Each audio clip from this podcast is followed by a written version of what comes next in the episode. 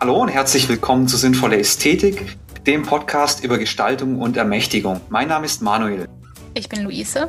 Und jetzt geht's los.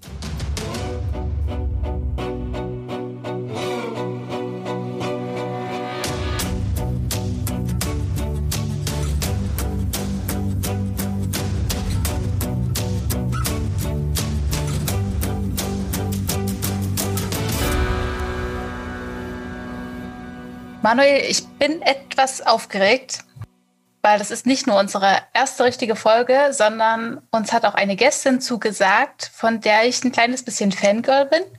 Sie ist Philosophin, lehrt normalerweise an der Fakultät für Gestaltung in Würzburg. Derzeit befindet sie sich für zwei Forschungssemester in Wien an der Akademie der Bildenden Künste. Ihre Promotionsarbeit hat sie zum Thema, Obacht Leute, hört zu, Irrationalität als Wagnis, Konfrontationspunkte philosophischer Theoriebildung und psychoanalytischer Praxis am Fall praktischer Selbstbestimmung geschrieben. Nicht weniger spannend ist ihr aktuelles Forschungsprojekt mit, mit, dem Arbeitstitel Selbstbestimmung, Selbstverhältnis, Selbstgestaltung, Fragezeichen, Vollzüge ästhetischen Subjektseins. Und da sind ganz viele spannende Worte dabei, wo ich nicht glaube, dass wir sie alle ergründen werden. Ähm, ja, aber ich will gar nicht so viel quatschen, sondern ich will eigentlich Sie lieber zu Wort kommen lassen. Wir freuen uns wirklich sehr, dass sie uns nun live zugeschaltet ist. Herzlich willkommen, Doktorin Judith Friederike Popp. Vielen Dank. Ich bin froh, dass ich da bin.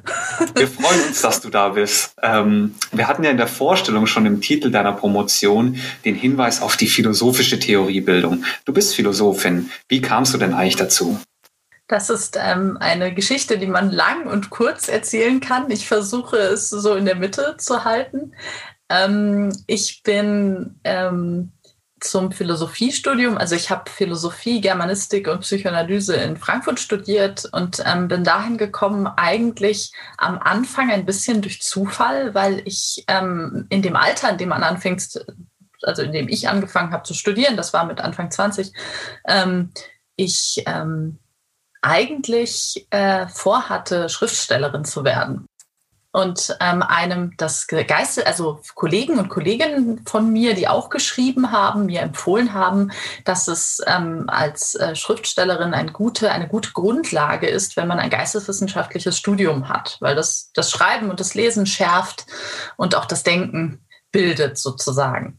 Und äh, Philosophie, ich hatte einen sehr guten Philosophielehrer in der Schule, ähm, in der Oberstufe und ähm, hatte dementsprechend ähm, schon etwas, eine, eine Begeisterung dafür, hatte auch früh eine Begeisterung für argumentative Strukturen und für dieses mehr wissen zu wollen, wie man sich im denkend und handelnd im Leben verorten kann. Also nicht so eine, äh, ich will den Sinn des Lebens finden, Frage, sondern eher tatsächlich so ein, ich will mir die Welt und mich selbst argumentativ auch irgendwie vergegenwärtigen.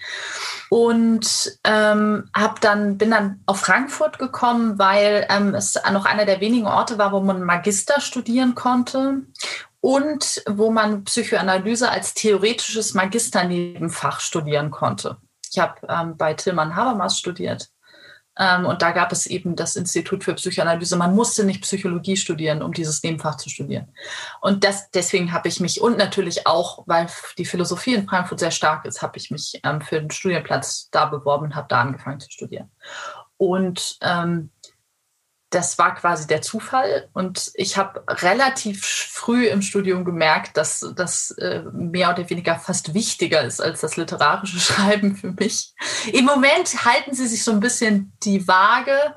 Ähm, aber für mich war klar, okay, im Studium ist bei mir relativ klar gewesen, wenn es irgendwie möglich ist, daraus ein Buch zu machen, dann möchte ich den Rest meines Lebens damit verbringen, zu schreiben, zu lesen und anderen Menschen was darüber beizubringen, das zu tun. Und so bin ich ähm, Philosophin geworden. Ja, herzlichen Dank für die wunderbare Antwort. Ähm, auch für unsere Zuhörer. So kann man theoretisch zur Philosophie kommen.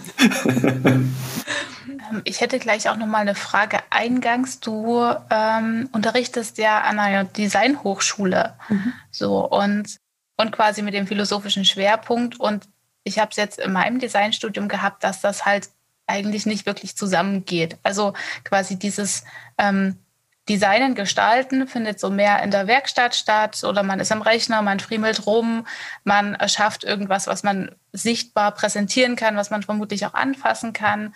Und da ist ja weniger die Faszination an Texten und Denkschulen da. Und was mich jetzt eingangs eigentlich interessieren würde, wäre, ähm, wie du das wahrnimmst. Also quasi, wie kommen diese philosophischen Perspektiven oder generell philosophische Theorien und Designtheorien bei den Studierenden an? Hm, da gibt es zwei Antworten zu. Das eine ist tatsächlich eine institutionelle Frage. Ähm, was natürlich ist klar, ich glaube, es gibt einfach Unterschiede in der Ausbildung. Ähm, das ist ähnlich wie im freien Kunststudium dass es da Unterschiede im Curriculum gibt. Und das andere ist eine strukturelle Antwort, die vielleicht systematisch wichtiger ist. Also deswegen würde ich gerne mit dem zweiten Punkt anfangen. Ähm, ich glaube, und das ist übrigens nicht nur ein abstraktes Konstrukt, was ich mir irgendwie zurechtgelegt habe, sondern das ist die Erfahrung, die ich tatsächlich äh, mit Designstudierenden sowohl in Wien als auch in Würzburg mache.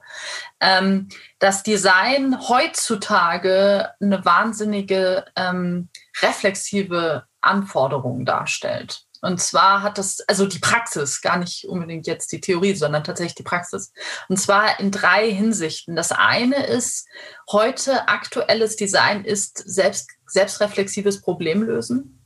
Also innovatives Design als, als Lösen von heute aktuellen Problemen der Welt, im Kleinen und im Großen hat, braucht eine, einen selbstkritischen Designer, eine selbstkritische Designerin.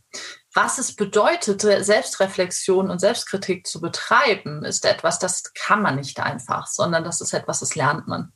Und das lernt man im Handeln, natürlich im Entwerfen, wenn ich etwas, wenn ich bei einem Riso-Druck die Farbe falsch einstelle, dann lerne ich relativ schnell, dass ich das hätte besser reflektieren sollen, ob ich das kann. Das lernt, aber das gilt eben auch fürs Denken. Also darüber zu entscheiden, ob ein Designgegenstand, den ich entwerfe, eine Lösung für ein Problem darstellt oder vielleicht das Problem noch schlimmer macht oder vielleicht neue Probleme auf, auftauchen lässt, ist eine Denkleistung. Also das darüber muss man nachdenken können. Und dieses Nachdenken können ist etwas, was man im geisteswissenschaftlichen Studium lernt und das ist etwas, was man auch in den Theoriemodulen von künstlerischen oder gestalterischen Studiengängen lernen kann. Dann kommen noch zwei Punkte dazu. Das eine ist, ähm, die haben eher was mit der aktuellen Situation des Designs zu tun. Das eine ist, dass wir in einer immer komplexeren Welt leben, ähm, die immer wissenschaftlich komplexer auch wird und für die man immer viel mehr wissenschaftliches Wissen auch braucht, wenn man sie gestalten will. Also ich meine jetzt sowohl technikwissenschaftlich als auch designwissenschaftlich ähm, als auch ingenieurswissenschaftlich zum Beispiel. Und deswegen brauchen Designer und Designerinnen, die heute ähm, auch uns die, die Faktoren oder die Stützen unserer digitalen und virtuellen Welt gestalten, brauchen ein wahnsinniges naturwissenschaftliches und technikwissenschaftliches Wissen. Und da muss man dazu sagen, dass ich als Philosophin ähm, zwei Schwerpunkte, ja, vielleicht eher drei, ja, drei Schwerpunkte habe, die ich an meine Studierende versuche, Studierenden versuche weiterzugeben. Das eine ist die Selbstreflexion, das habe ich schon gesagt, die gilt erstmal für alle. Das zweite ist ähm, einen wissenschaftstheoretischen Blick auf, was sind Herausforderungen zum Beispiel an Designer, Designerinnen, wenn es ums interdisziplinäre Arbeiten geht was muss ich mir aus Naturwissenschaften, aus anderen Wissenschaften aneignen, um überhaupt adäquate Lösungen liefern zu können. Und das Dritte ist die gesellschaftliche Relevanz. Also die Frage danach. Ähm, und das ist auch ein aktuelles Problem, gab es aber natürlich auch schon früher im äh, sozialkritischen Design, das es ja nicht erst seit gestern gibt. Aber diese Frage, inwieweit sind Designpraktiken und Designprojekte tatsächlich vielleicht sogar in der Lage, an gesellschaftlichen Problemen ähm, weiterzuarbeiten und sie auch ähm, besser ins Bewusstsein zu bringen. Also da wäre dann Design als sozialkritische Praxis. Und auch da braucht man Hintergrundwissen. Und auch da braucht man eine Fähigkeit zum kritischen Denken ähm, und zum Hint Hinterfragen von Normen. Was ist Rassismus? Was ist Diskriminierung? Was ist Sexismus? Ähm, was hat das Ganze mit Sprache zu tun? Diese ganzen Sachen. Und das bringt mich auch schon zu dem zweiten Punkt. Also die Punkte, die ich jetzt gerade genannt habe, sind strukturelle Probleme oder strukturelle Anforderungen. Die sind völlig unabhängig davon, an welcher Hochschule oder in welchem Land man ist. Die sind einfach da. Und dafür sind wir auch da in der Theorie. Ähm, und dafür sind auch meine Kollegen und Kolleginnen an Kunsthochschulen da. Also, da, dass es eine Möglichkeit gibt, die Praxis zu ergänzen durch ein kritisches, reflexives und wissenschaftstheoretisches ähm, Know-how.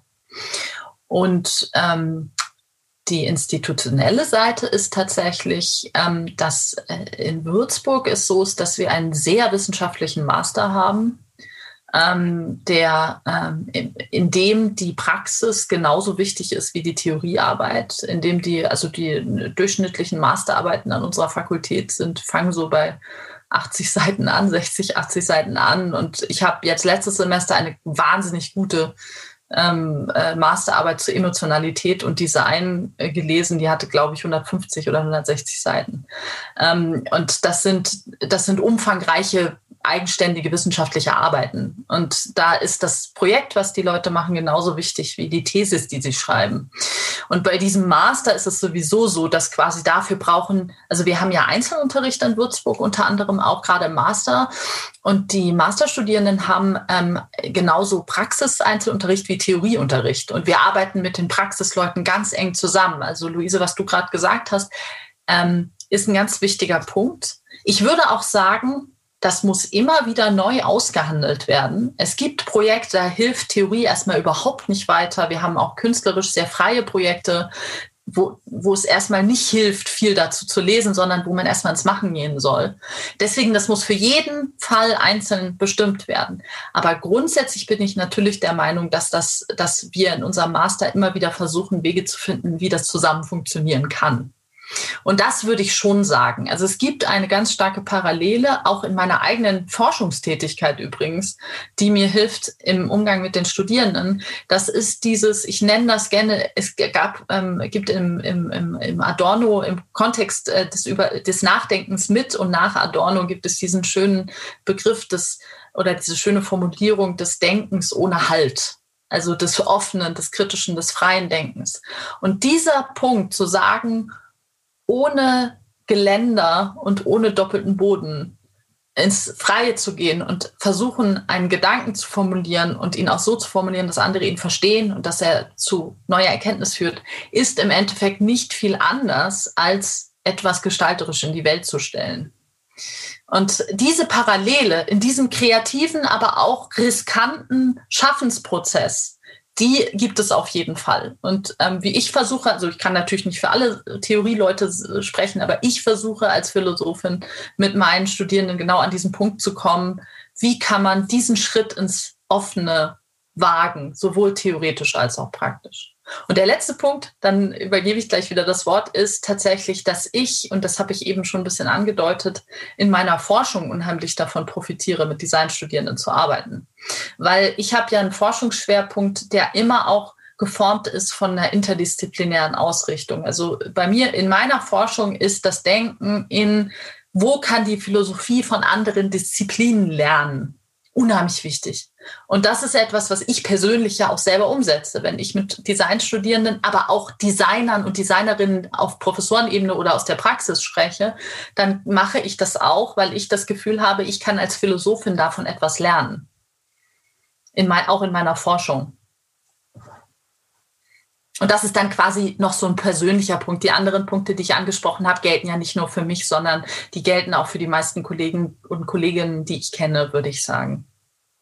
Jetzt hattest du ja schon in einem ersten Punkt die Selbstreflexion ähm, ähm, angesprochen. Mich würde jetzt mal interessieren, das ist ja schon ein erst, eine erste methodische Überschneidung zwischen der Philosophie und dem Design. Aber siehst du noch weitere methodische Überschneidungen zwischen diesen beiden Disziplinen? Ähm, was ganz interessant ist, ähm, das würde ich, es gibt in der Philosophie, also gerade in der Tradition der kritischen Theorie, ähm, aber auch in anderen Kontexten gibt es immer mal wieder eine Diskussion darüber, inwieweit ähm, die Philosophie ähm, Parallelen zur Kunst hat. Also im Sinne von, dass Philosophie immer auch eine Form der ästhetischen Sprachpraxis ist. Also man kann ganz grob sagen, es gibt, ähm, wenn es um so ähm, Dogmatiker, Dogmatikerinnen gibt, geht, kann man durchaus sagen, dass es einmal eine Tendenz gibt, Philosophie zu verwissenschaftlichen. Also da gehören auch im 20. Jahrhundert so Strömungen wie der äh, Positivismus dazu oder die analytische Sprachphilosophie. Also, also mit da, dogmatisch dann eher absolutere Positionen vertreten. Genau, oder die zumindest sich auf einer auf einem auf zwei Seiten, also zwei Polen, in zwei Polen wiederfinden lassen. Also die einen ich bin aber dogmatisch, vielleicht muss man ein bisschen vorsichtig damit sein, weil es gibt wahrscheinlich sehr wenig Menschen, die wirklich ganz extrem diese absoluten Positionen vertreten. Ich versuche das nur kurz zu sagen, damit klar wird, wo der Unterschied quasi liegt. Also es gibt einmal die Tendenz, die Philosophie hat ein Daseinsproblem, hat sie schon immer gehabt. Natürlich, sie stellt sich immer wieder selber in Frage. Es steht immer wieder in Frage, warum macht man das? Ähm, deswegen muss sich die Philosophie immer damit beschäftigen, was sie für einen Status unter den Wissenschaften hat oder unter den intellektuellen Praktiken der Menschheit hat. Ähm, und es gibt eben Leute, die sagen, aus diesem Dilemma kommt man nur raus, indem man Philosophie quasi wie eine weitere Wissenschaft behandelt, die irgendwie so sein muss wie die anderen Wissenschaften. Und da geht, das geht dann eher in die Richtung, ähm, äh, wir müssen uns mit, äh, mit, mit Philosophie ist ähm, nichts anderes als Logik, ist nichts anderes als Sprachanalyse. Ähm, wenn wir, äh, da gibt es diese, diese, diese berühmte Sache, dass man, die gerade am Anfang des 20. Jahrhunderts eine ganz prominente Denkschule war, zu sagen, äh, Philosophie bedeutet eigentlich nur Sprachprobleme zu lösen. Wenn die gelöst sind, ist die Philosophie überflüssig. Also, dass es keine echten philosophischen Probleme gibt, sondern es gibt eigentlich nur Sprachmissverständnisse. In dem Moment, in dem wir Sprache richtig verstehen, gibt es auch keine philosophischen Probleme mehr. Ähm, das ist eine sehr theoretisch-analytische Ausrichtung. Auf der anderen Seite gibt es aber auch Leute, also bis zu einem gewissen Grad gehört zum Beispiel mein Doktorvater auch dazu, ähm, die sagen, und das ist die Position, wo ich mich auch verorten würde, die sagen, Philosophie ist keine Wissenschaft wie irgendeine andere Wissenschaft, sondern sie hat, sie ist eine kritische Denkpraxis. Und als solche muss sie sich auch immer wieder mit den eigenen Voraussetzungen beschäftigen. Aber es ist eben nicht, es gibt kein Vorbild. Also wir können nicht einfach die Natur- oder die Technikwissenschaften nehmen und sagen, ach, das ist eigentlich das Gleiche. Und jetzt komme ich zu dem Punkt, warum in Bezug auf deine Frage. Ähm, in dem Zusammenhang spielt dann natürlich auch eine Rolle, dass wir sagen würden, ähm, wir haben keine Wissenschaftssprache.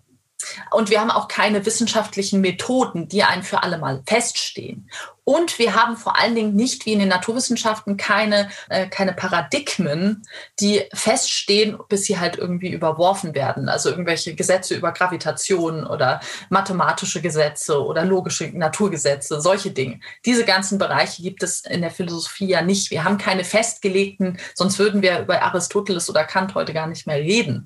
Ähm, wir haben nicht Erkenntnisse, die gesichert sind und dann geht man weiter, sondern wir fangen auf eine gewisse Weise immer wieder von vorne an. Und das ist etwas, aufgrund dessen ist philosophische Sprachfindung ein unheimlich komplexer Begriff, weil wir haben nichts anderes als Sprache. Wir haben nur Sprache. Germanisten und Germanistinnen haben Literatur. Kunstwissenschaftler haben Kunstwissenschaftlerinnen haben Malerei, haben Bilder, die immer wieder neu entstehen. Wir haben nichts anderes, Philosophen, Philosophinnen haben nichts anderes als Sprache. Und wir haben keinen Gegenstand, den wir empirisch untersuchen können. Ähm, und aus diesem Grund müssen, ist wahrscheinlich unser Verhältnis zur Sprache eines der komplexesten. Ähm, und das umfasst eben nicht nur, wie können wir so logisch und ähm, äh, abstrakt wie möglich, aber gleichzeitig extrem genau sein, sondern es umfasst zum Beispiel auch, Stichwort Selbstreflexion, inwieweit ist Philosophie auch auf ästhetische Sprachpraxis angewiesen? Also, inwieweit ist Philosophie bis zu einem gewissen Grad auch ein Erzählen, ein Erzählen über den Zustand des Menschen in seiner Welt? Ähm, inwieweit greifen Philosophen, Philosophinnen auf Metaphern, auf Gedankenbilder, auf spannende Darstellungen zurück, auch um Sachen rechtfertigen zu können? Und das ist etwas, wo ich sagen würde, da ist eine weitere Parallele vielleicht nicht nur zum Design, sondern zu generell kreativen Praktiken.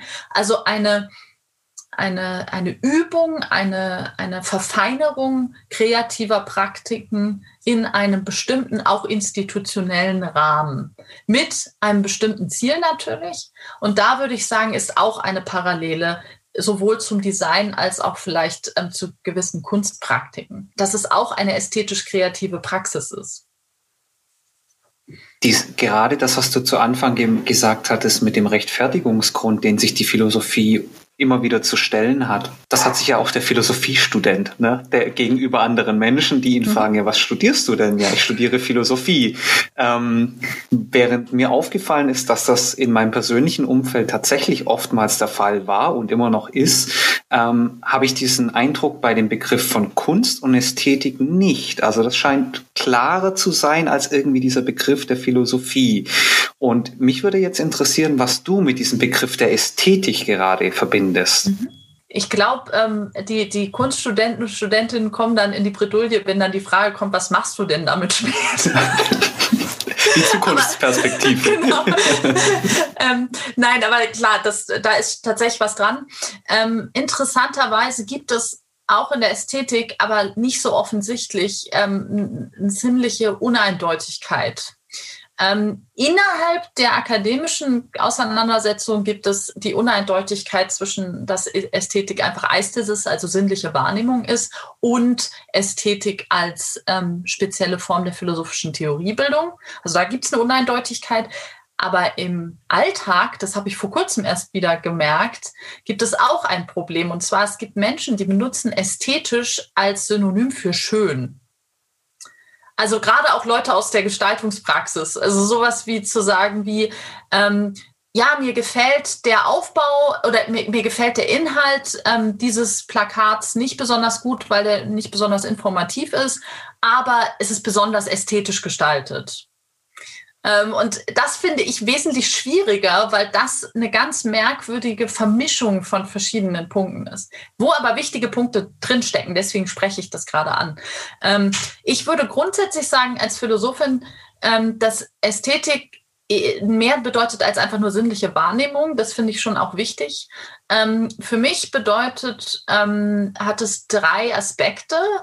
Ähm, also ästhetisch können alle möglichen Dinge sein. Objekte können ästhetisch sein, ähm, Handlungen können ästhetisch sein und Erfahrungen können ästhetisch sein. Ähm, und die, die haben, die sind dann ästhetisch, wenn sie drei Dinge aktualisieren. Das eine ist, dass die sinnlichen Qualitäten, die damit einhergehen, unverzichtbar sind und irreduzibel. Das Zweite ist, dass sie in irgendeiner Weise sich mit dem Thema Selbstzweckhaftigkeit beschäftigen. Also dass Erfahrungen, Handlungen oder Objekte in gewisser Weise eine selbstzweckhafte Auseinandersetzung damit anstoßen oder involvieren. Sie müssen aber nicht da, nur das haben. Also ich meine damit nicht, dass andere Zwecke keine Rolle spielen, sondern aber es, es sollte daran beteiligt sein.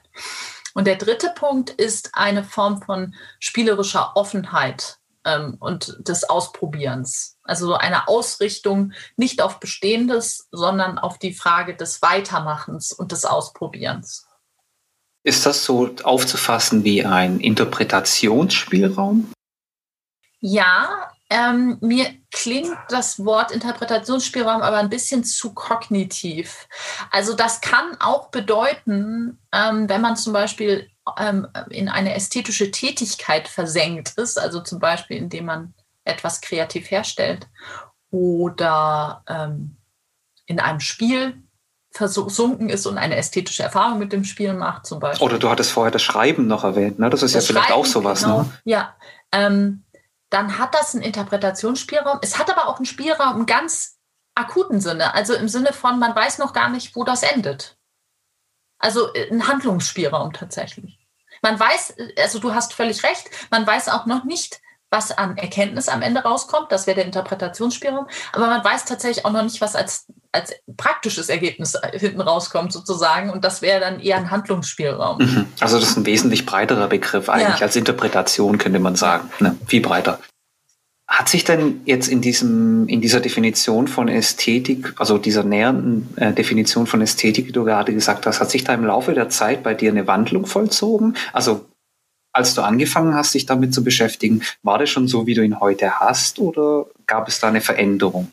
Das ist so ein bisschen, ähm, ich finde die Frage total wichtig. Ähm, ich finde es nur wichtig, dabei immer so ein bisschen die, ähm, die historische Entstehungsgeschichte bei der jeweiligen Person mitzudenken. Weil, was man häufig vergisst, ist natürlich, dass ähm, wenn ihr mich jetzt nach einfach grundsätzlich philosophischen Begriffen fragt, also sowas wie, man könnte jetzt vor dem Hintergrund meiner, meiner Promotion auch danach fragen, was ich für ein Verständnis von Rationalität habe oder sowas in die Richtung, ähm, würde ich immer sagen, das ist tatsächlich, da, da, dass das so geworden ist, wie es ist, hat sehr viel mit den Leuten zu tun, die es mir beigebracht haben. Und im Fall der Ästhetik ist es zum Beispiel so, dass ich schon sagen würde, dass es, ähm, wenn man anfängt, sich damit zu beschäftigen, in den meisten Fällen ähm, man dazu tendiert, eher an Kunst zu denken, also über Kunstästhetik nachzudenken im Sinne von, ja, natürlich machen philosophische Ästhetiker und Ästhetikerinnen meistens etwas mit Kunst oder mit Design zum Beispiel. Ähm, es gibt aber natürlich auch Alltagsästhetikerinnen. Und ich würde sagen, in meinem Fall war das von Anfang an relativ breit, weil eben Martin Seel, mein Doktorvater, jemand ist, der keine Überbietungsästhetik, also keine reine Kunstästhetik hat, sondern auch über ästhetische Erfahrungen ähm, in, als grundlegendes Merkmal menschlicher Praxis nachdenkt. Das hat mich von Anfang an beeinflusst und ich habe im Studium als erstes, das erste ästhetische, die erste ästhetische Lehrveranstaltung, die ich besucht habe, war tatsächlich ein Seminar zur ästhetischer Erfahrung. Ähm, und da ging es auch um Erfahrungen, also vor allen Dingen darum, dass man ästhetische Erfahrungen in fast jede, in allen Kontexten machen kann. Deswegen war das bei mir nie von Anfang an nicht so eingeschränkt. Aber trotzdem, um zu deiner Frage zu kommen, hat sich das natürlich verändert. Also ich würde schon sagen, dass ähm, ich auf eine gewisse Weise sicherer darin geworden bin, ähm, eine, eine, so eine Fundamentalverortung des Ästhetischen vorzunehmen. Also ich wäre früher, wahrscheinlich hätte ich noch eher dazu tendiert zu sagen, ja, das ist so ein, so ein Spezialfall. Und ich bin inzwischen sicherer darin, das als grundlegende Orientierung des Menschen mitzudenken. Das ist übrigens was vielleicht ganz, das könnte vielleicht für die Hörer und Hörerinnen ganz interessant sein, weil es nochmal was über das Philosophiestudium auch aussagt. Ich habe den Eindruck, da sind viele Menschen ganz anders, aber ich sage jetzt nur, wie das bei mir war. Die Sache, die oder die am längsten gedauert hat bisher, ist gar nicht unbedingt sich in bestimmten philosophischen Fachgebieten auszukennen. Ja, das gehört auch dazu. Ich würde schon sagen, dass ich heute sowas wie eine philosophische Land- oder Weltkarte habe. Ähm, aber was am längsten Zeit gebraucht hat, ist tatsächlich eine Position selbst völlig eigenständig einzunehmen. Weil eine philosophische Position einzunehmen, ist kein Pappenstiel. Und also wirklich eine ethische Position einzunehmen oder eine bestimmte ästhetische Position einzunehmen. Und man verbringt relativ viel Zeit im Studium damit, erstmal zu verstehen, was es überhaupt bedeutet, eine Position einzunehmen und andere Positionen kennenzulernen. Aber selber sich hinzustellen und zu sagen, ich bin ethischer Rationalist, Rationalist oder ich bin Antikantianer oder ich bin irgendwie Ästhetikerin, die ähm, eine kognitive Ästhetikerin oder sowas. Ähm, das, das braucht einiges und ich glaube, das unterschätzt man am Anfang so ein bisschen. Also das ist, ähm, das ist zumindest in meinem Fall hat das mit am längsten gedauert, dass ich wirklich ähm, selbstbewusst genug war zu sagen, ja, ich habe diese Position und ich vertrete die auch. Mhm. Und ich glaube, einer der, einer der wichtigsten Punkte, den du auch angesprochen hast, ist, dass diese Begriffe oft nicht statisch sind, ne, dass sich die von Theorie zu Theorie verändern. Und gerade in, in diesen Kontexten ist es von Philosophie und von Design ist es, glaube ich, sehr wichtig, das immer wieder zu betonen. Wir arbeiten nicht mit fixen Begriffen, sondern wir arbeiten mit Begriffen, die sich von Theorie zu Theorie unterscheiden können und deren Definitionen auch. Und gerade diese Definition von Kunst, Design und Ästhetik und wie diese Dinge miteinander zusammenhängen, diese drei Begriffe, das würde mich jetzt nochmal bei, bei dir interessieren. Wie fasst du die denn genau auf? Was ist die Vernetzung von Kunst, Design und Ästhetik. Da finde ich einen ganz wichtigen Punkt, hast du gerade angesprochen, ähm, mit, der, ähm, mit, der, mit der Flexibilität der Begriffe. Das gilt natürlich auch für die Praktiken selber. Ähm, ich gehöre tatsächlich zu den Menschen, die sagen würden, was Kunst, Design und Ästhetik ist, ähm, entscheidet sich in jedem, in jeder äh, Zeit, Zeit ähm, oder jeder historischen und gesellschaftlichen Epoche immer wieder neu. Ähm, was vor 100 Jahren Kunst war, muss in 200 Jahren keine Kunst mehr sein. Ähm, das ist etwas, was, das ich, das sind alles drei Praktiken auch, also Dinge, die wirklich getan werden. Ähm, sowohl Ästhetik, ästhetische Theoriepraxis, als auch Gestaltungs- und Kunstpraktiken. Und ähm, das sind Zuschreibungen. Das sind Zuschreibungen, die in bestimmten institutionellen Rahmenbedingungen, unter bestimmten institutionellen Rahmenbedingungen getätigt werden. Ähm, in Kunst, Design und Ästhetik, glaube ich, kommt auch immer noch die Rolle der jeweiligen Welt dazu. Also es gibt ja diesen berühmten Begriff der Kunstwelt. Das gilt für Design und Ästhetik auch, würde ich sagen. Also es gibt ja diese, ähm, diese auch bekannten äh, Institutionskritiken, die halt sagen, okay, ähm, welche Leute werden da zum Beispiel ausgeschlossen? Ganz klassischer Fall ist natürlich in der Kunst, dass es ganz lange nur den Künstler gab äh, und nicht die Künstlerin. Ähm, also das ist ein Fall, der mir gerade einfällt, weil ich gerade einen Aufsatz über Autorschaft geschrieben habe und ähm, dieser ganze Begriff bis heute Autorschaft heißt. Das ist auch okay, weil das ist ein feststehender Begriff.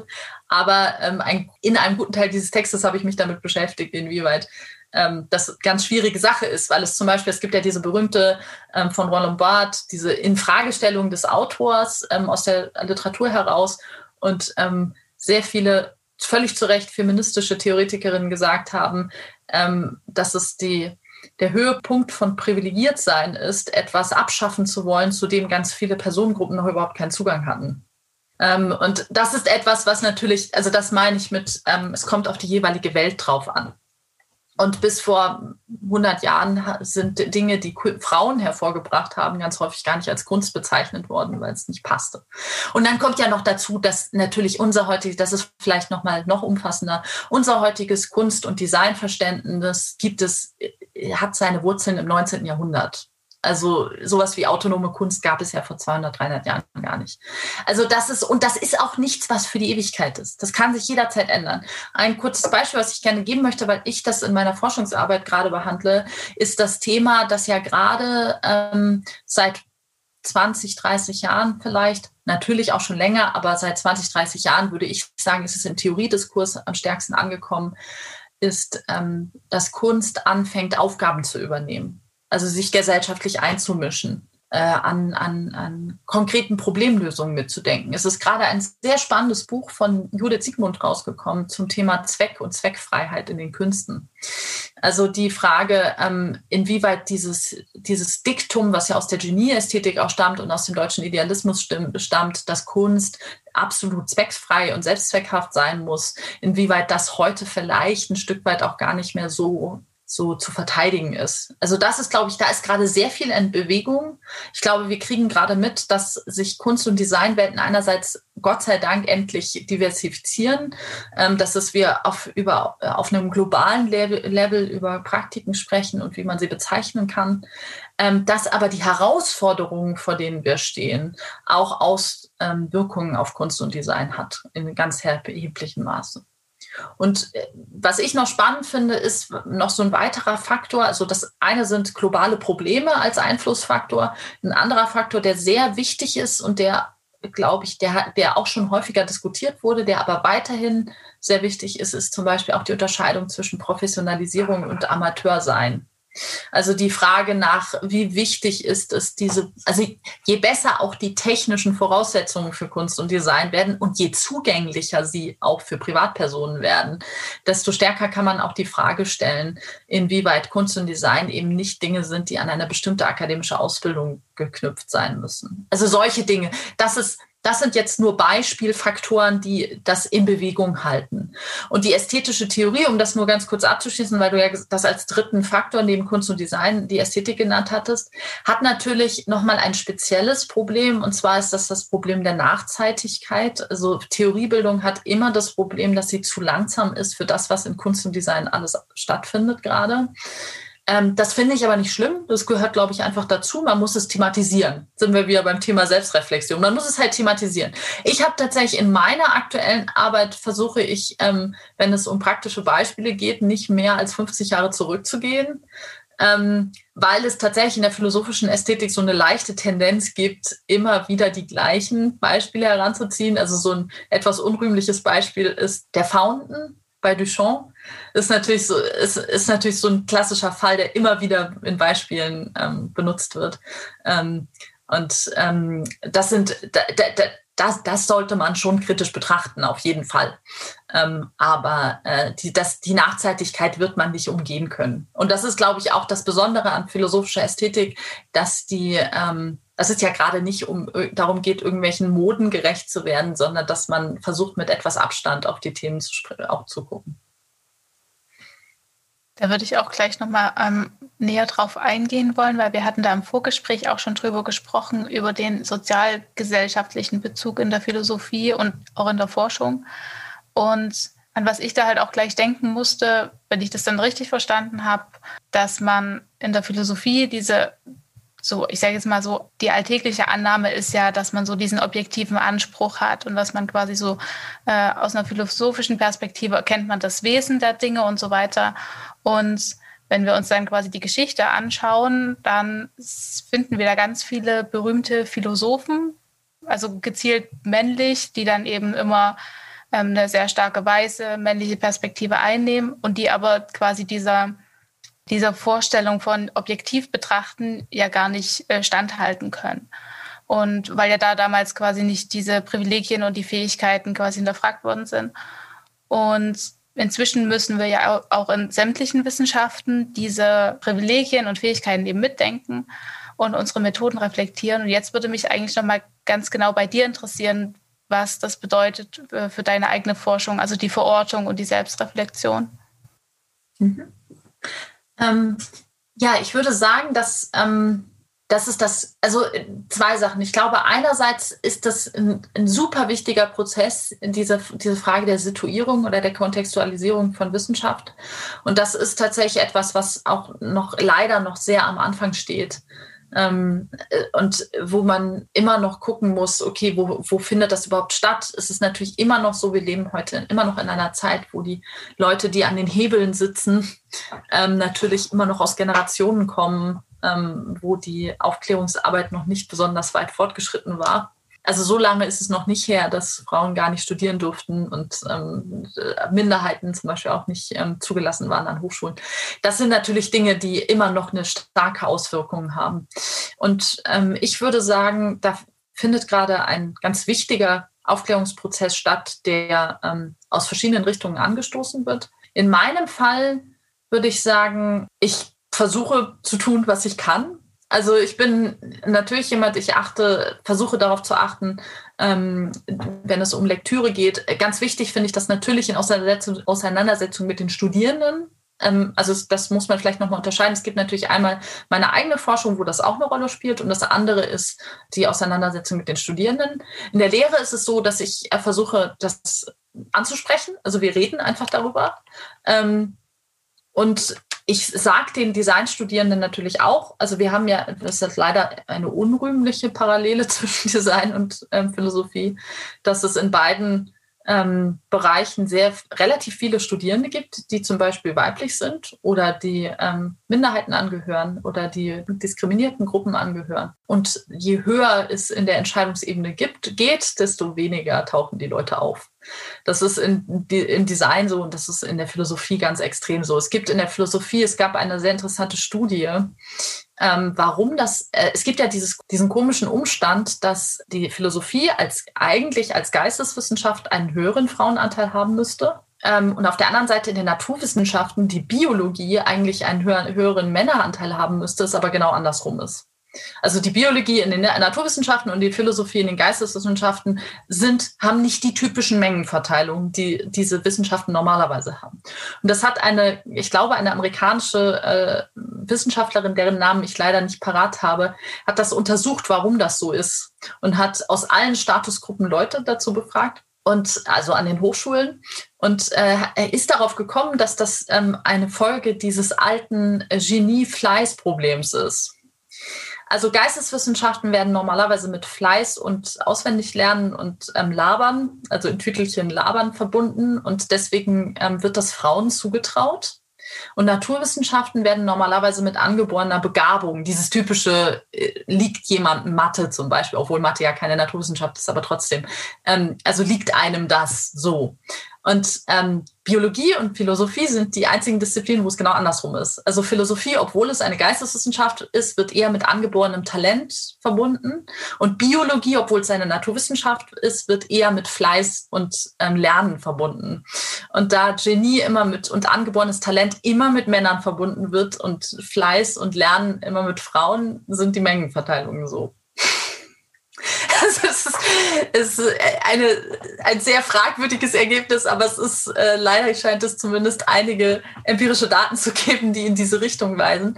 Ähm, in meinem Fall ist es tatsächlich so, ähm, dass ich auch das Problem hatte. Ich bin ähm, hatte bis vor einem Jahr oder zwei Jahren fast alle meine Ansprechpersonen, Mentoren, ähm, Betreuer waren alles Männer. Ähm, und das ist tatsächlich, hat sich erst verändert, seitdem ich in Wien bin, weil die Wiener Hochschule einen deutlich größeren Frauenanteil hat in den Professoren, auf der Professoren- und Professorinnen-Ebene. Ich sitze im Moment in zwei Forschungskolloquien, in denen jeweils 15 bis 20 Leute sind und in beiden sind, in dem einen ist ein Mann und in dem anderen sind zwei Männer. Der Rest sind Frauen. Und das ist tatsächlich, also ich merke, dass das hat unmittelbar, also warum ich das gerade erzähle, ist, dass die Gesprächskultur und die Arbeitskultur, gar nicht unbedingt das Lesen, sondern die Arbeitskultur ist wahnsinnig wichtig. Weil ich merke, dass dieser Umstand gerade dazu führt, dass sich ähm, die Verteilung der Autoren und Autorinnen, die ich in der Forschung behandle, dadurch ganz stark ändert also solange ich vor allen Dingen bei Männern gelernt hat, hatte ich auch vor allen Dingen Autoren als als Referenzautoren. Und seitdem ich mehr mit Frauen, äh, auch als Mentorin und als Betreuerin zusammenarbeite, habe ich auf einmal mehr Frauen in meiner Literaturliste. Und das ist halt, das merke ich, das ist jetzt nur, ich weiß, das ist nicht repräsentativ, aber das ist meine persönliche Erfahrung gerade. Und ich würde sagen, auf jeden Fall äh, hat die Philosophie da wahnsinnig viel immer noch äh, nachzuholen. Ähm, sowohl wenn es um das Thema Frauen geht, als auch um das Thema Interkulturalität zum Beispiel, ähm, aber auch zum Thema einen ganz großen, super interessanten Bereich finde ich ähm, die Ability und Disability Studies, also die Frage, ähm, was ist eigentlich, was ist, was bedeutet Behinderung, was bedeutet Einschränkung, wie sollte man heute darüber reden und wie nicht. Das ist auch ein Thema, was in der Philosophie noch viel zu wenig auftaucht, obwohl es ja für wenn es um die Grundkapazitäten des Menschen geht, natürlich eine wahnsinnig wichtige Frage ist. Ähm, äh, da, das sind Themen, die, ich, die sind im englischsprachigen Raum natürlich äh, schon wesentlich mehr auf dem Vormarsch als im deutschsprachigen. Aber da kommen wir Gott sei Dank so langsam hin. Ich fürchte allerdings, dass ähm, trotzdem sehr viel auch davon abhängt, ähm, wer die Entscheider und Entscheiderinnen irgendwann sein werden in den nächsten 10, 20 Jahren. Also ich hoffe, dass mit dem nächsten Generationenwechsel da natürlich auch noch mal etwas passiert. Ähm, aber für mich würde ich auf jeden Fall sagen, ja, ich habe die Verpflichtung. Ähm, ich bin allerdings vorsichtig mit, ähm, das muss ich auch dazu sagen, ich lese auch weiterhin Leute wie Aristoteles und Kant. Ähm, ich finde, es ist nicht die richtige Lösung zu sagen, man liest es grundsätzlich nicht, ich finde, die richtige Lösung besteht darin, ähm, es kritisch zu lesen, es historisch situiert zu lesen ähm, und sich mit den Dingen auszukennen, bevor man ähm, Urteile darüber fällt. Und das ist etwas, was ich auch versuche, meinen Studierenden weiterzugeben. Ich habe gesagt, ihr dürft alle Autoren und Autorinnen für ihre ähm, Vorurteile und Dogmatismen äh, kritisieren. Das ist genau das Richtige, aber ihr müsst sie vorher lesen. Und das ist halt der Punkt. Und natürlich, mit meinen Studierenden spreche ich darüber. Das ist vielleicht, ich hoffe, das ist in Ordnung, wenn ich da ein kleines bisschen Werbung mache, ähm, weil das passt gerade sehr gut, weil ähm, meine äh, Würzburger Kollegin Johanna Diel, die Fotografieprofessorin und ich ähm, sind gerade in den Anfangs ähm, einer Veranstaltungsplanung für 2022. Wir werden ein Symposion, ein relativ großes machen zum Thema Kunst und Gestaltung zwischen Autonomie und Verantwortung. Und da werden wir auf jeden Fall, also da wollen wir sowohl Leute aus der Theorie als auch der, aus der Praxis dabei haben und werden genau diese Fragen auch nochmal mit Bezug auf das Design und die Frage nach, ähm, welche Rolle können da auch geisteswissenschaftliche Positionen spielen, ähm, das mit reinzubringen als Thema. Wird das online stattfinden oder in Präsenz? Wir hoffen, dass es in Präsenz stattfinden wird, weil also der aktuelle Stand ist, dass es im Sommersemester 2022 stattfindet. Und wir hoffen halt, dass wir bis dahin, dass wir in Präsenz machen können. genau, also wir sind da noch ganz am Anfang gerade in der Planung, aber das würden wir sehr gerne anvisieren. Ähm, Und da werden genau diese Themen auf jeden Fall auch eine Rolle spielen da ist man ja schon, oder mit dem, was du bisher gesagt hast, ist man ja schon mit einem kleinen Schritt auch in der Geschlechterforschung drin ähm, und hat da so die eine oder andere Position, was das Subjektsein vielleicht angeht. Mich würde jetzt noch interessieren, was ist denn das ästhetische Subjektsein, was du in deinem derzeitigen Forschungsprojekt ähm, behandelst? Was hat das, was hat es damit an sich? Genau, also der, die Grundlage dafür ist, dass ähm, es im Endeffekt mh, hm, mich zwei Positionen interessieren in diesem Zusammenhang. Also ähm, ich habe mich in meiner Dissertation viel mit Vernunft beschäftigt und mit der Frage, was Vernunftfähigkeit bedeutet. Und habe ja während der, während der, während der DIS auch schon in ästhetischen Fragestellungen gearbeitet. Das ist auch der Grund, warum ich jetzt an der Designhochschule bin, weil ich natürlich mich Design, äh, mit Bezug auf Kunst und Gestaltung weiter qualifizieren will. Ähm, und was mich interessiert, ist tatsächlich an Ästhetik als Forschungsschwerpunkt ist vor allen Dingen äh, oder schwerpunktmäßig im Moment die Frage, ähm, warum das für uns als menschliche Subjekte wichtig ist. Also die, die Frage nicht, dass das irgendein interessantes Surplus ist, sondern dass es tatsächlich eine der Grundkonstituenten ähm, des menschlichen Daseins ist. Und ähm, Subjektsein ist deswegen wichtig. Ähm, ich habe keine bewusstseinsphilosophische Position. Also mir geht es nicht um eine ontologische oder eine metaphysische Grundlegung des Nukleus, genau, des Nukleus von Subjekt oder Identität sein oder so, sondern mein Subjektbegriff ist radikal praktisch. Ähm, ich bin der Meinung, wer wir sind und wie wir uns selbst verstehen, ergibt sich für uns uns selbst erst in dem, was wir tun. Also es gibt kein nicht, es gibt uns nicht vorher, sondern es gibt uns nur im Handeln. Ähm, also wer ich bin, ähm, was ich für ein Verständnis von mir als Person habe, als Individuum habe, ähm, das erfahre und praktiziere ich in dem, was ich tue. Und mit tun meine ich jetzt nicht ähm, irgendein sehr elaboriertes ähm, Verständnis von Handeln, sondern tatsächlich, da gehören natürlich auch so Sachen wie Tagträumen zum Beispiel dazu. Aber es ist etwas, was stattfindet, was einen Prozesscharakter hat. Das ist der zweite Punkt. Also Subjektsein ist für mich radikal praktisch und radikal prozessual. Es ist etwas, was immer eine zeitliche und eine räumliche Struktur hat. Und grundsätzlich würde ich äh, Autoren wie ähm, zum Beispiel Habermas oder eben Martin Seel zustimmen, dass das Ästhetische eine eigene Orientierungsform neben ähm, epistemisch-theoretischen und praktisch-teleologischen Ausrichtungen ist. Also dass es eine eigenständige Grundierung auch hat. Und der Grund dafür liegt darin, dass ästhetisches Subjektsein bedeutet, dass wir, indem wir als Menschen unser Leben leben, eine Haltung, immer auch eine Haltung ausbilden, die wir praktizieren. Das ist eine Haltung, wie wir uns selbst immer wieder neu in die Welt stellen können.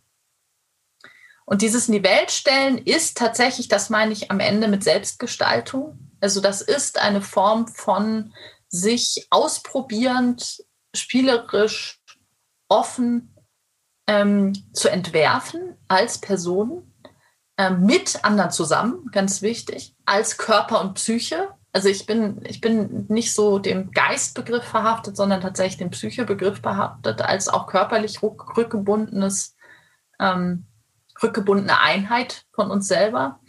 Ähm, und vor allen Dingen, was äh, ein, ein Fixpunkt meiner Konzeption ist, ist ein ähm, Schwingen zwischen innen und, innen und außen. Also zu dem Subjektsein, diese Haltung, diese Praxis des Subjektseins manifestiert sich in einem ständigen Oszillieren oder Schwingen zwischen Außen und Innen. Und ähm, Außen und Innen bedeutet, lässt sich unterschiedlich ausbuchstabieren, aber dazu gehört zum Beispiel sowas wie ein kontemplatives nach innen gehen, etwas auf sich wirken lassen, eine Erfahrung machen, ähm, sich mitreißen lassen, ähm, sich auf etwas einlassen und ein nach außen gehen, etwas herstellen, etwas mit den Händen tun, auf andere zugehen, ähm, ein eher produktives Herangehen.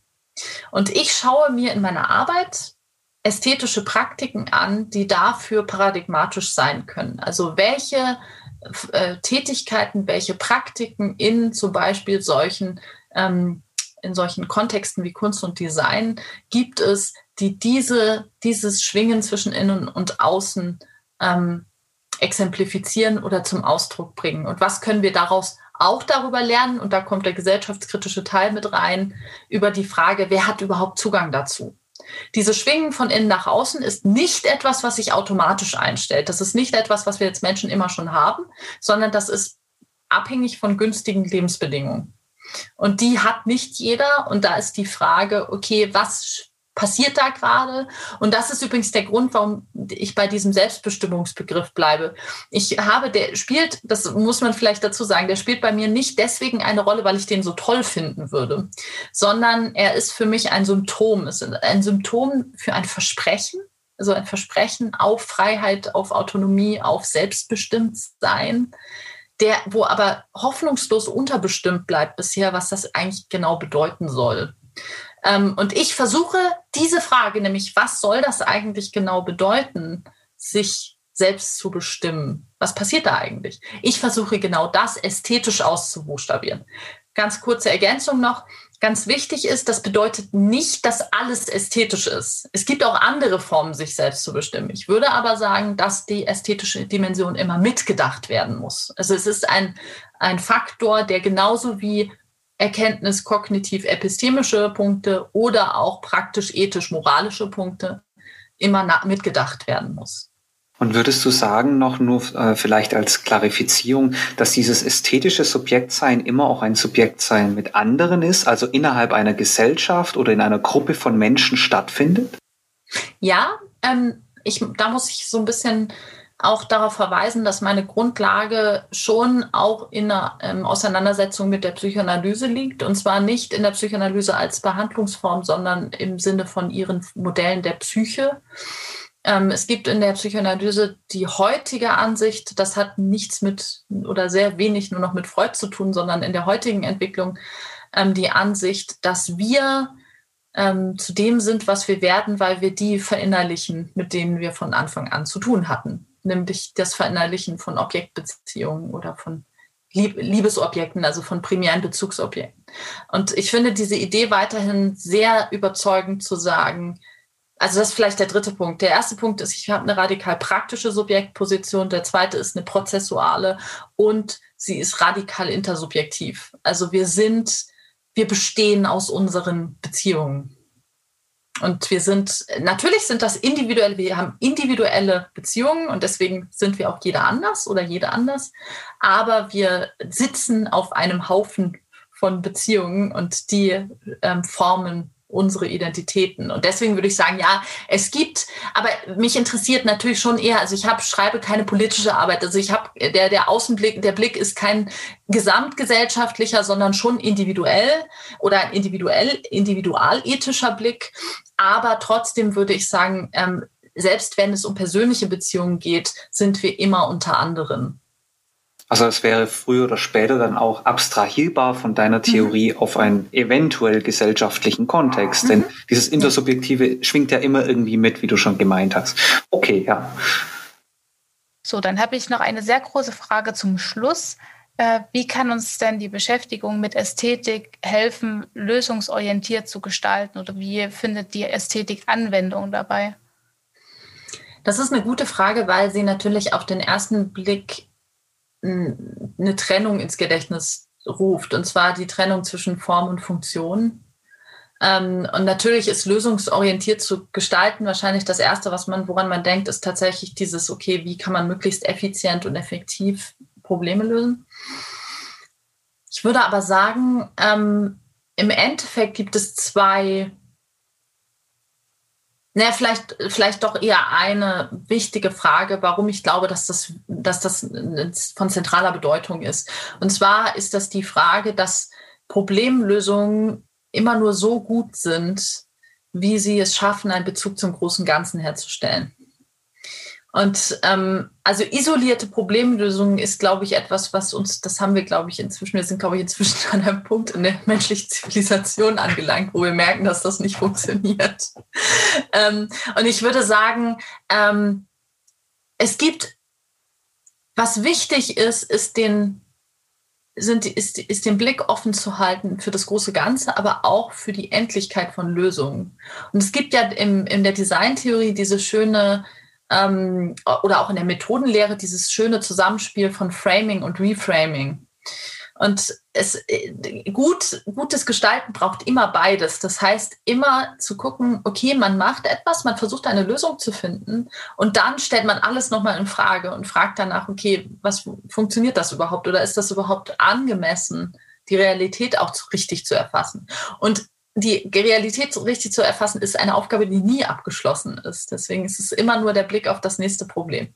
Und ich würde sagen, das gilt auch für die Gestaltung von Objekten oder Kommunikationsbeziehungen oder ähm, Projektzusammenhängen oder was auch immer. Es das Ästhetische hat ein wahnsinniges Potenzial, den Blick zu öffnen, weil das Ästhetische, also gutes Vergleichsbeispiel aus der Kunst ist, dass ja die meisten Kunsttheorien davon ausgehen, dass das Besondere an Kunstwerken gerade darin liegt, dass die Deutung oder die Interpretation nie abgeschlossen ist. Es gibt nicht die eine richtige Deutung oder Interpretation und dann hat man das Werk verstanden, sondern es ist, es regt an dazu, immer weiter darüber nachzudenken. Übertragung auf Designprozesse. Ich würde sagen, wenn man es schafft, die ästhetische Ebene in Gestaltungsobjekten angemessen zu berücksichtigen, verleiht man dem Projekt oder dem Objekt oder den Kommunikationsbeziehungen die, das Potenzial, die Menschen zum Weiterdenken nach anzuregen. Was man weitermachen könnte, wie man über Probleme neu nachdenken könnte.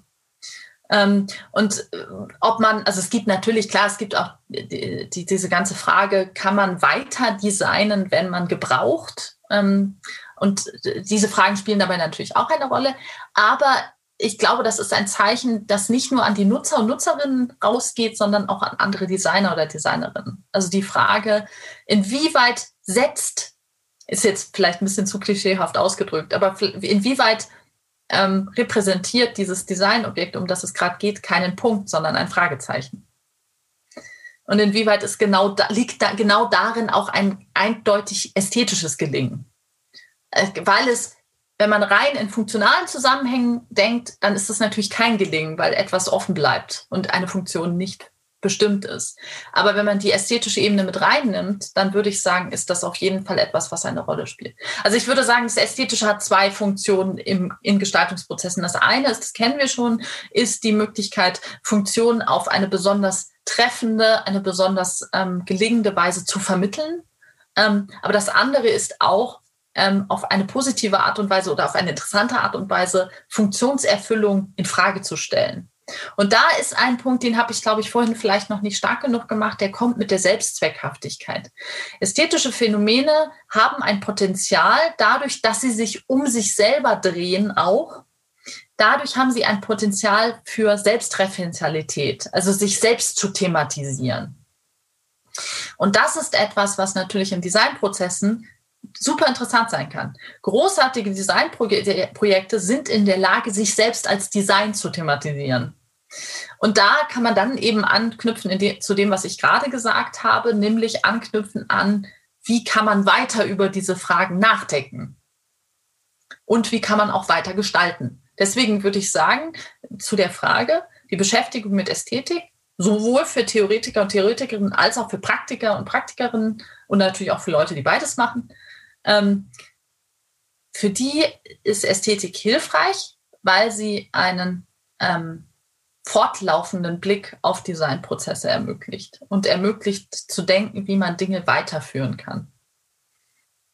Ja, ich denke, das ist auch ein sehr guter Schlusssatz. Es schmerzt mich schon zu sagen, dass wir jetzt am Ende unserer Zeit sind. Ähm, deswegen erstmal herzlichen Dank an dich, Judith, dass du unsere Fragen so ausführlich und mit Geduld beantwortet hast. Die Liste ist auf gar keinen Fall bis jetzt erschöpft. Wir haben noch so viele Fragen. Ähm, wir würden dich jetzt aber zum Schluss noch bitten, für Zuhörerinnen und Zuhörer, die jetzt einen Einstieg finden wollen in diese Thematiken, hast du vielleicht noch den einen oder anderen Literaturvorschlag, wo man da anfangen könnte? Hm, ich würde auf jeden Fall sagen, es gibt ähm, verschiedene, also je, muss man so ein bisschen nach Interesse gehen. Es gibt mehrere, was für Ästhetik immer sinnvoll ist, finde ich, ähm, also hat auch mir persönlich geholfen, sind tatsächlich ästhetische Wörterbücher.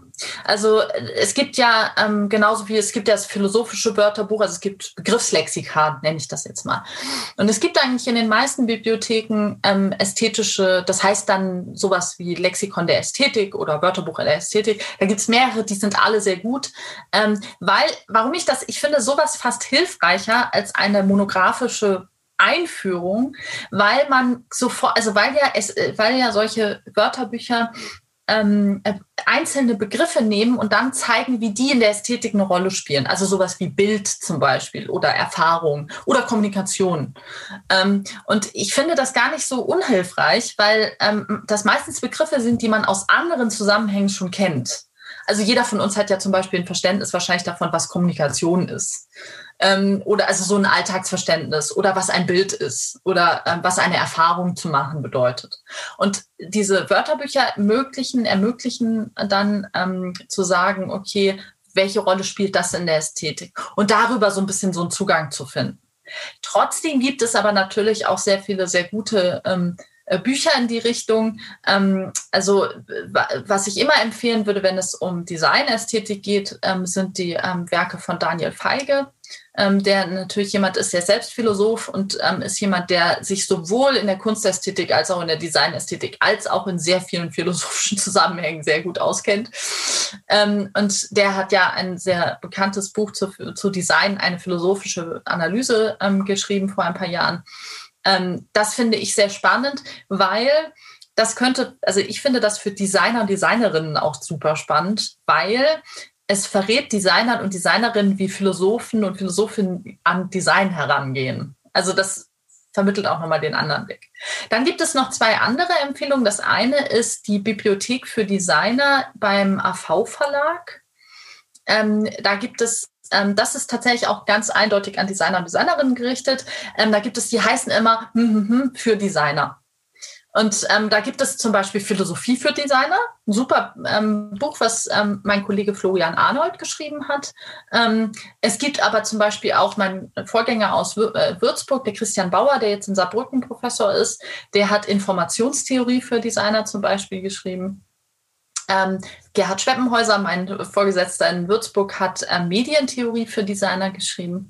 Also das ist eine super interessante Sache, weil alle diese Bücher stellen einen Bezug her zu ähm, Themen, die man kennt, also sowas wie eben ähm, Medien oder Philosophie oder ähm, Information.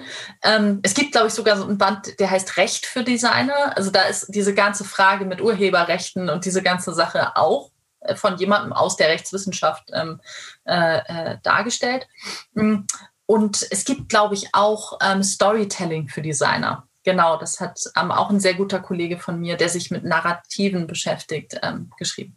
Das ist super hilfreich. Und zum anderen, ähm, was ganz spannend ist, wenn es um Ästhetik geht, ähm, tatsächlich äh, sprachlich sehr zugänglich geschrieben sind ähm, die Schriften von Martin Seel, ähm, Ästhetik des Erscheinens die Schriften, die damit im Zusammenhang stehen. Er schreibt sehr zugänglich ähm, und mit auch sehr vielen Beispielen.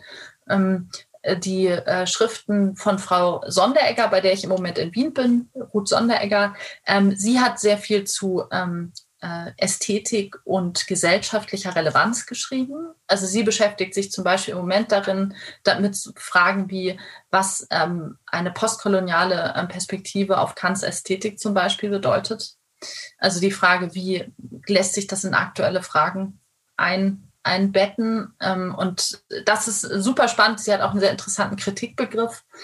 Und als letztes äh, vielleicht eine, noch eine kleine Werbung. Ähm, ich habe mit Christian Bauer und Gerhard Schweppenhäuser zusammen die Würzburger Beiträge zur Designforschung. Das ist eine Sammelbandreihe, die ähm, bei Springer erscheint. Und da gibt es eine Mischung, also es gibt eine Mischung aus Bänden, in denen sehr, sehr gute Masterarbeiten ähm, verarbeitet werden. Also da schreiben unsere Masterabsolventen äh, Aufsätze aus ihren Thesen, also aus ihren Abschlussarbeiten und die werden, da werden, wird eine kleine Auswahl daraus veröffentlicht. Und es kommt immer ein Beitrag zu einem bekannten Designforscher oder einer Designforscherin dazu. Im Moment ähm, äh, ist gerade, erscheint gerade äh, aktuell ein Band, also er erscheint nächsten Monat, glaube ich. Ähm, was sehr interessant vielleicht für die Studierenden ist, ist, dass ähm, das Gute bei den meisten Springer-Büchern ist, dass die übers Bibliotheksnetz zu erreichen sind und deswegen nicht äh, dafür man nicht bezahlen muss, wenn man Student ist, der so einen Zugang hat oder Studentin. Und es gibt aber auch, also und ähm, der nächste Band zum Beispiel, den wir jetzt gerade planen, da schreibt den Gastbeitrag zum Beispiel Daniel Feige. Ähm, der Band danach ähm, ist ein Band, wo Kollegen von mir aus Österreich, aus St. Pölten, die sich mit Designforschung im Zusammenhang mit materieller Kultur beschäftigen, ähm, einen Gastbeitrag schreiben. Und ich selber schreibe tatsächlich, äh, fange dieses Jahr an, eine kleine Monographie in diesem Zusammenhang zu schreiben zum Thema ähm, philosophische Reflexion und Designprozesse. Und die kommt aber erst nächstes Jahr dann raus. Es, es gab, gibt schon eine Monographie, das ist die hier, die ist vielleicht sowieso sehr sinnvoll im Zusammenhang mit diesem Podcast von Gerhard. Gerhard Schweppenhäuser hat die erste Monographie in unserer Reihe geschrieben, die heißt Design, Philosophie und Medien, Perspektiven einer kritischen Entwurfs- und Gestaltungstheorie. Und ähm, Gerhard kommt ja aus dem, aus, der, aus dem kritischen Theoriekontext und hat dementsprechend auch einen sehr gesellschaftskritischen Blick auf Design und Gestaltung. Ähm, und die ist, Moment, muss ich mal ganz kurz nachgucken. Die ist von 2019. Ja, genau. Das kann ich auf jeden Fall auch empfehlen. Also es ist sehr eingängig zu lesen und es macht, also mir macht es Spaß, weil es sehr, ich, ich will nicht sagen niedrigschwellig, aber für jemanden, der sich quasi dieses Thema erst erarbeiten muss, ähm, liest es sich sehr angenehm und mir hat es zum Beispiel auch so, also mir hat es, glaube ich, auch therapeutisch so ein bisschen geholfen, weil ich den Eindruck hatte, so manche Fragen, die man sich auch im Designstudium gestellt hat, wo man auch so, wo kommt man her, wo geht man hin, warum macht man das alles, die äh, werden da auf jeden Fall ähm, gut mit behandelt. So, genau. Und ähm, wenn wir gerade bei Selbstwerbung sind, ähm, ich habe tatsächlich gerade ähm, am Ende von 2020 einen Aufsatz geschrieben über Produktions- und Rezeptionsprozesse in Kunst und Design, der hoffentlich lesbar ist. der ist in der, ähm, in der letzten Ausgabe der Zeitschrift für Ästhetik und allgemeine Kunstwissenschaft erschienen, äh, bei meiner. Und ähm, das ist genau, also ähm, meine Veröffentlichung findet man eigentlich auch weitestgehend, also die Verweise darauf im Netz. Ähm, und wer da weiter Interesse hat, kann da auch sich äh, das anschauen. Genau. Dann erstmal nochmal herzlichen Dank, dass du heute da warst. Äh, wir bedanken uns für deine Zeit und wir wünschen dir noch ganz, ganz viel Erfolg mit deinem Forschungsprojekt. Wir hören uns auf jeden Fall wieder. Bis zum nächsten Mal.